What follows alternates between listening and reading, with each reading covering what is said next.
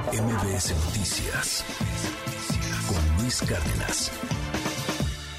Y bueno, pues ahora les platico de otro caso que sin duda pues ha indignado a toda la sociedad y que bueno, pues ahora eh, hay información relevante prácticamente de última hora porque fue liberada Ana Georgina Domínguez. Ella, pues hay que recordar, llevaba 13, 13 años en prisión además eh, de haber sufrido tortura.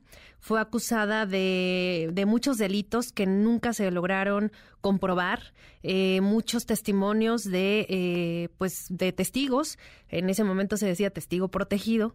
Ahora son testigos de identidad reservada, pero al final del día muchas, muchas, muchos testimoniales que no se lograron comprobar y ella permaneció en prisión 13 13 años. Finalmente ya logró salir del, del reclusorio, ya, ya fue liberada y bueno, pues sin duda una, una buena noticia. Em, pues sí, lo que hemos platicado en este y otros espacios, pues, pues la corrupción, la burocracia, la falta de, de, de rigor en todos los procesos judiciales, la lentitud que, que, se lleva a cabo en todos estos procesos y que, y que pues híjole, ella, ella platicaba y daba testimonios donde decía que llevaba 13 años, por ejemplo, sin abrazar a sus hijos, eh, sin estar eh, pues eh, con su familia y además sufriendo una tortura brutal que, que se logró también comprobar y que bueno, pues ahora ya logró alcanzar la libertad. Así que bueno, pues vamos a estar muy atentos también a, a este tema y seguimos con más información, cambiamos de tema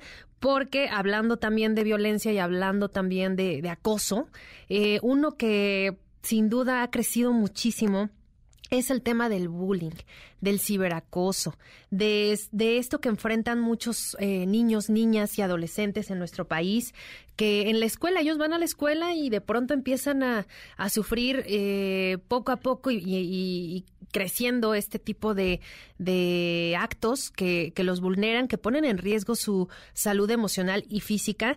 Y pues hoy justamente se conmemora eh, pues este día para erradicar el Día Internacional contra la Violencia y el Acoso Escolar. Y le agradezco enormemente que nos acompañe esta mañana Salvador Guerrero Chipreseles, presidente del Consejo Ciudadano para la Seguridad y Justicia de la Ciudad de México. Salvador, muy buen día.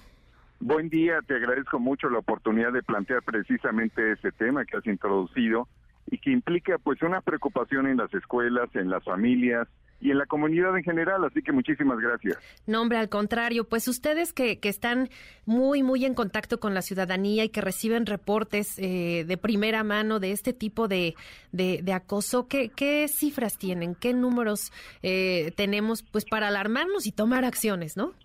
Yo creo que para estar conscientes, eso es lo más importante. Tenemos alrededor de 15.700 reportes sumando todo el año 2021 y lo que va de este año. Es notorio un incremento si sacamos el promedio mensual de los reportes que recibimos de todo el país relacionados con bullying. Eh, relacionados también eventualmente con algunos casos aislados de violencia familiar que incluye bullying, por supuesto. eh, yo diría que estamos en un aumento y los datos eh, están ahí accesibles en la página del Consejo Ciudadano, es un aumento de 30% en el promedio mensual de reportes que, insisto, recibimos de todo el país. Hay que señalar que el 60% de las reportantes son precisamente mujeres y que el promedio de edad el 55% de los casos está entre los 11 y los 16 años. Así que eso te da una idea del status quo de lo que representa este fenómeno que es el bullying que se ha visibilizado como nunca antes por razones diversas que eventualmente podremos comentar. Claro, eh, sobre todo, bueno, es brutal el crecimiento, creo que es que, ha ido creciendo. Eh, estas, eh, todo este tipo de, actividades que realizan los jóvenes en las escuelas, no sé si coincida o no, pero también tiene mucho que ver con todo lo de lo, lo que ven, lo que lo que palpan en redes sociales, todo este tema de, de que también se revictimizan muchísimo porque pues hay un video, no sé, de, de, algún estudiante que es molestado, incluso golpeado por estudiantes, de compañeros de, clase prácticamente, y se empieza a viralizar. Y, y, lo, y se comparte y se ve una y otra vez, y pues además de que se revictimiza, pues ya se empieza a normalizar. Y creo que este es un punto muy, muy importante, porque no lo debemos hacer, ni normalizar este tipo de violencia. Y mira, a ver si te parece esta perspectiva que te voy a proponer. Primero hay que identificar que los videos que han sido circulados en lo que va del año relacionados con violencia en las escuelas o con bullying eh, pertenecen y provienen de prácticamente todos los segmentos sociales. Tenemos escuelas privadas y tenemos escuelas públicas, número uno. Número dos, me parece también que el hecho de que estemos conociendo más se debe también a este fenómeno muy importante a nivel global y en México se concreta en la generalización de uso de plataformas de Internet. Hay 130 millones de teléfonos celulares. Entonces, muchos videos se proponen, se plantean en la enorme circulación y muchos de ellos llegan a ser virales, como estos que estamos mencionando, lo cual quiere decir que se hace más visible un fenómeno que preexistía la pandemia, que preexistía la utilización de los celulares, pero pues ahora hay cualquier persona, cualquier estudiante es un productor. Y número tres, que nosotros llamamos siempre la conciencia familiar, escolar, a la colaboración y desde el Consejo Ciudadano tenemos un acuerdo de trabajo en esta materia contra el bullying con la Secretaría de Seguridad Ciudadana y con la Autoridad Federal Educativa en la capital nacional y en ese sentido trabajamos de manera convergente frente al bullying y frente a la violencia que pueda presentarse en las escuelas.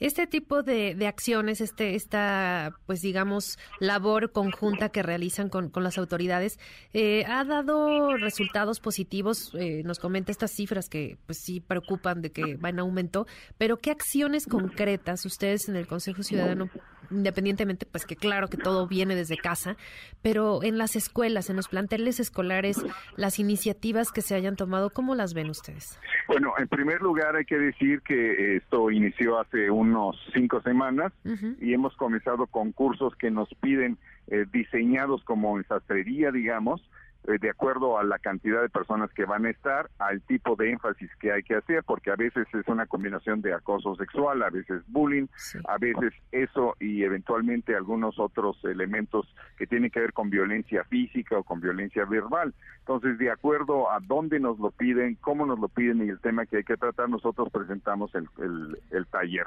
Número dos, nosotros creemos que la línea del Consejo Ciudadano que ha servido para conocer estos reportes es también una plataforma de ayuda en contención emocional para los niños, los jóvenes y sus familias y también una guía jurídica porque a veces hay dudas en las autoridades educativas, eh, públicas o privadas sobre lo que hay que hacer respecto del bullying y quisiera comentarte a ver qué te parece esta idea de que debería en todas las escuelas existir un mecanismo digamos de manejo de crisis sobre ese sobre ese eh, tipo de incidentes y eso nos permitiría avanzar más rápidamente en su contención y eventualmente en su erradicación.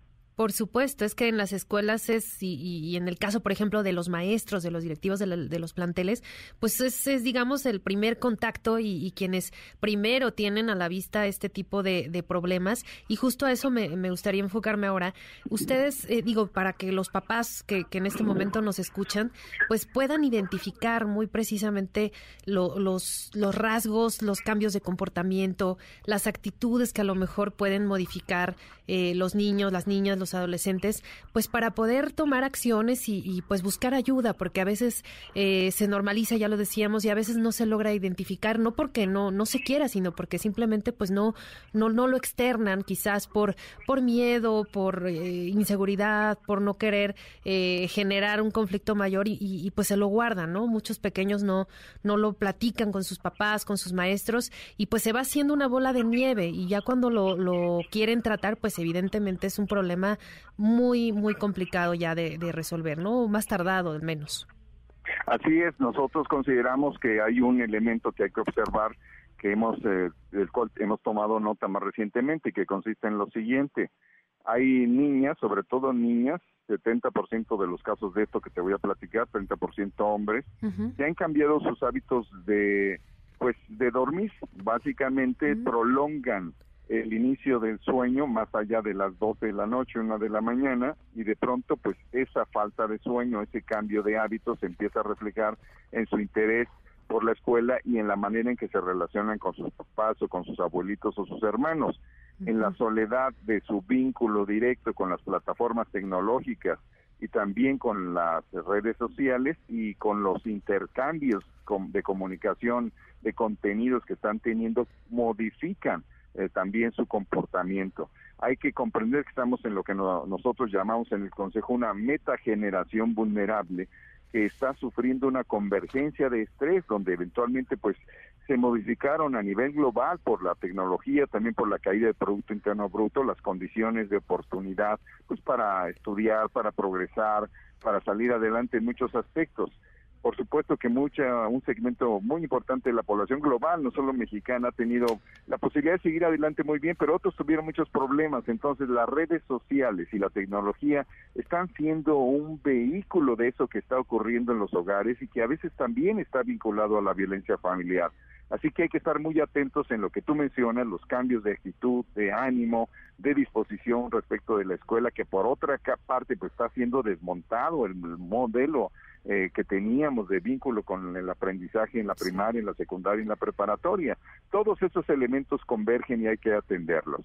Claro, y, bueno, también es importante eh, pues comentar que eh, ustedes en, el Consejo Ciudadano pues dan atención, orientación también muy importante pues a los papás y, pues al entorno, ¿no? Porque muchas veces los, los chicos no, no se acercan directamente con el papá o la mamá, van a lo mejor con un tío, con, un, con el abuelito, con algún amigo incluso, y pues esto realmente pudiera salvarlo de, de una situación mucho más peligrosa y que, y que lo decíamos, es es, muy probable que si ya entran en este círculo de, de, acoso, de bullying, pues vaya creciendo, ¿no? Y que esto les, les lleve a tomar otras acciones, otras eh, actitudes que pues incluso pongan en riesgo su seguridad.